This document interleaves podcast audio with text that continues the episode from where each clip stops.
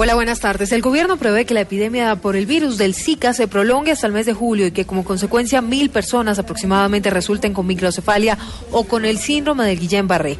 El anuncio lo hizo el presidente Santos tras un consejo de ministros que analizó las políticas alrededor de la prevención y también atención ante este virus.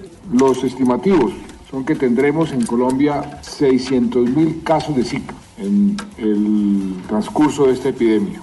De esos 600 mil casos, se calcula que las consecuencias serán 500 casos de niños recién nacidos con microcefalia y 500 casos de personas con el Guillain-Barré. En total, 175 municipios de Colombia tienen casos reportados del virus del Zika. Sin embargo, el foco estará en 60 municipios, particularmente de Tierra Caliente, según advirtió el presidente Santos. Silvia Patiño, Blue Radio.